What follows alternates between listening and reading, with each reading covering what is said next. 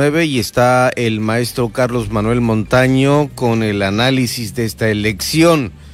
Eh, pues errados, errados prácticamente por el resultado que ofrecieron eh, las encuestadoras, maestro, y por supuesto también el detalle que nos habían ofrecido las mismas empresas, pero con las encuestas de salida, estos sondeos de salida que, que no coincidieron mucho, mi estimado Carlos Montaño. Sí, buenas noches. Buenas noches. felicitarte a ti por este Día de la Libertad de Expresión y a todos los eh, comunicadores de Baja California Sur. Igualmente, maestro.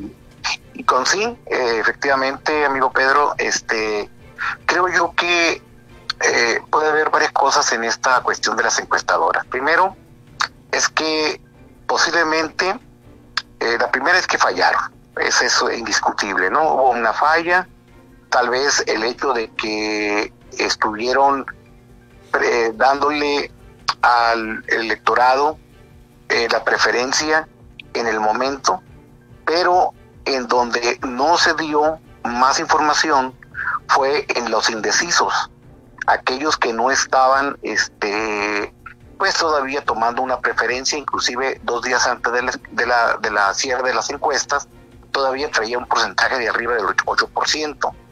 Esa es la primera. La segunda, que no creo que se hayan prestado algunas encuestadoras muy fuertes, muy prestigiadas en México, porque esas mismas encuestadoras en otros estados aceptaron que se hayan prestado a un maquillaje de, las, de los números.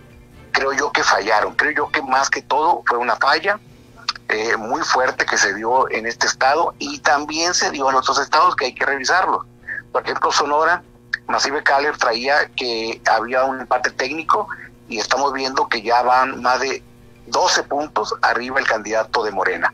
Y así nos podemos ir con todas y cada una de las entidades federativas donde hubo cambio de gobernador, o donde hubo designación de gobernador, mejor dicho, ¿no? Baja California Sur creo yo que eh, desde noviembre y diciembre las encuestas señalaban a Morena 20 puntos. Hoy estamos viendo en la elección ahorita, con el resultado preliminares, una eh, ventaja de Morena de 6 puntos, 46 a 40. Esto implica que eh, eh, se bajó mucho la diferencia que había, pero el resultado fue al revés como lo manejaron los, las encuestadoras, que era de 6 a 9 puntos en algunos casos que iba a tener la ventaja la alianza Vamos contigo, ¿no?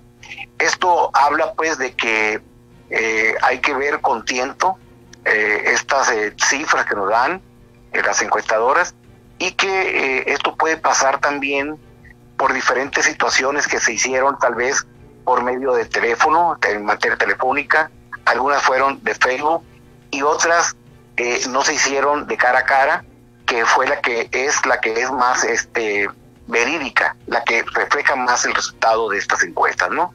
Creo que por ese primer momento que nos da eh, eh, este resultado que hay ahorita, amigo Pedro. ¿Cómo queda eh, Mercedes Maciel frente a Marco Antonio Almendaris Pupo?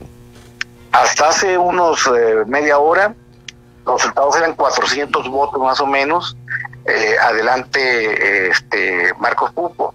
Sin embargo, todavía falta más o menos como el 5 o 7% de las actas por computar y va a ser un cierre pues eh, este de infarto como podrían decirlo ¿no? de fotografía. De fotografía.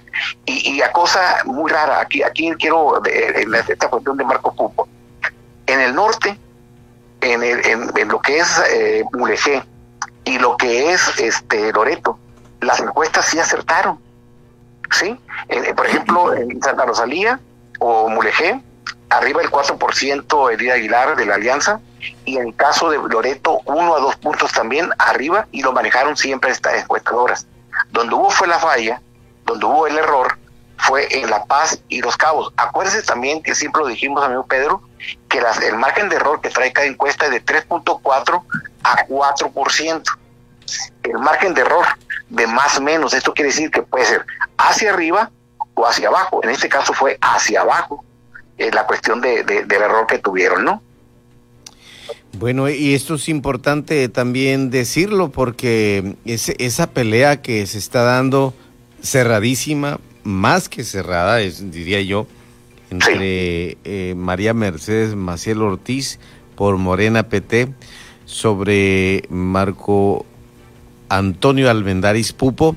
Es eh, de la alianza del PAN, PRI, eh, PRD. Está justamente, como tú lo indicas, en un en una situación donde seguramente se van a ir a tribunales. Uno es u otro.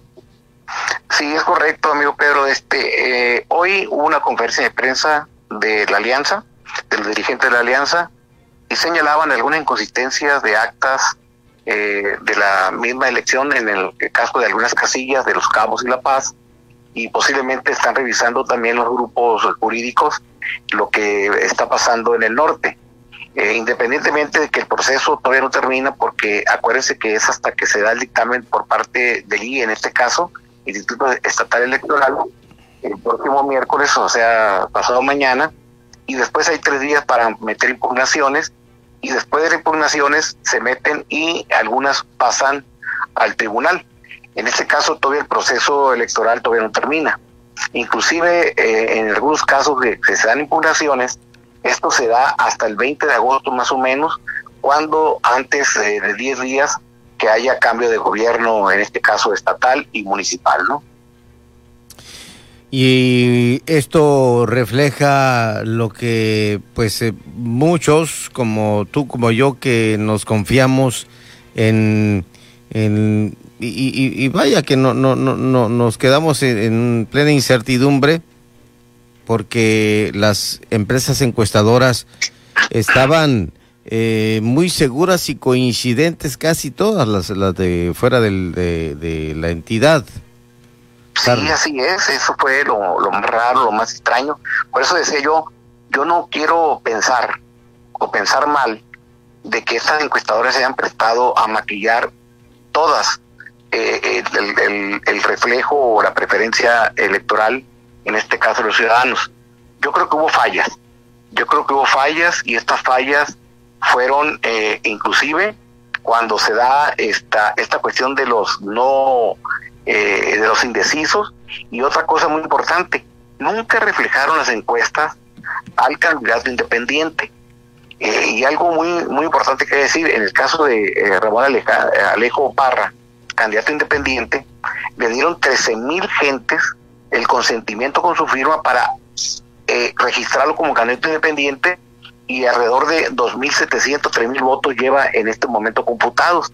Quiere decir que perdió eh, cerca de 10.000 votos o 10.000 personas que no votaron por él, que no le dieron consentimiento, que no le dieron el este eh, este caso pues su preferencia el día de la votación. Esto es raro también, pues, o sea, yo creo que aquí pues puede haber muchas cosas, muchos factores que se van a ir ventilando en los próximos días, que si nos permite seguir analizando, creo yo que eh, todavía falta, el proceso no ha terminado, eh, de, refleja muchos, eh, muchos, muchas cuestiones para análisis y que se tienen que ir viendo con detenimiento y con frialdad, en donde haya error, decirlo, donde haya alguna situación que pueda presentarse como una anomalía, puedes decirla en su forma más importante, ¿no?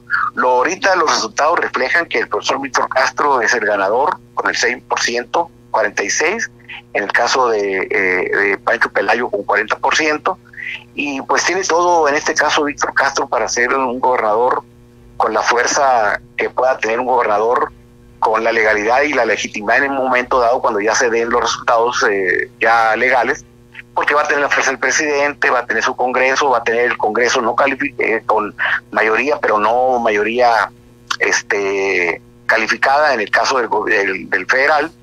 Y pues ahí nos están dando mucho reflejo de muchas cosas que va a pasar, ¿no? Esperemos por Baja California Sur, pues que, que le vaya bien al gobierno para que nos vaya bien a todos, ¿verdad? Perfecto, pues muchas gracias maestro por esta participación con... Eh, la mesa de análisis de Heraldo Radio La Paz en este inicio de semana.